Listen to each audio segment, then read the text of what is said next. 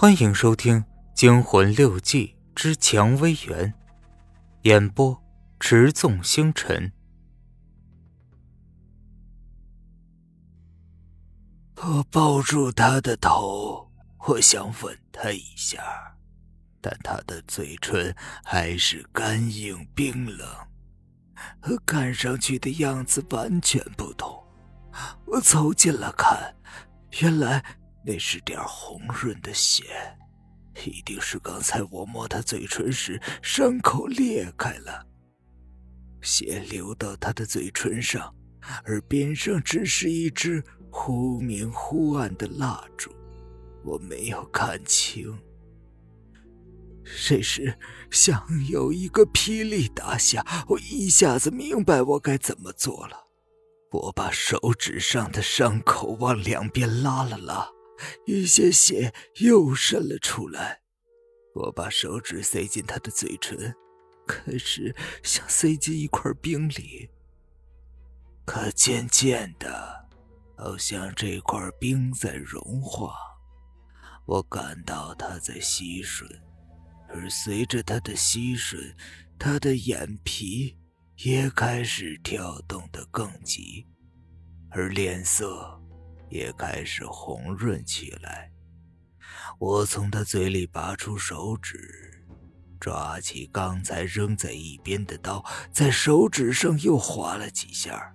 马上，我的手指像张开了几张嘴，红宝石一样的血从伤口挤出来。我把手指伸进他的嘴里，他的吮吸更有力了，而他身上。也开始变得有点暗，我知道，在皮肤下，他的血液已经流动的更急了。他吮吸让我的手指感觉有点痒酥酥的，根本没有觉得疼。我抽出手指，这根手指上伤口已经被吸得发白，没有血了。我又在另一根手指上割了几刀，现在伸进他的嘴里。我想，就算我把浑身的血液都给他，我也不后悔。天色有点亮了，他的身体已经和一个正常人没有什么不同，只是少了点血色。我听了听他的胸口，可是……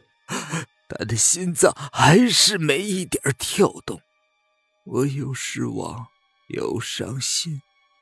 这时，他却一下子坐了起来，在棺材盖上，他赤裸着，像一个女妖一样坐了起来，睁开眼。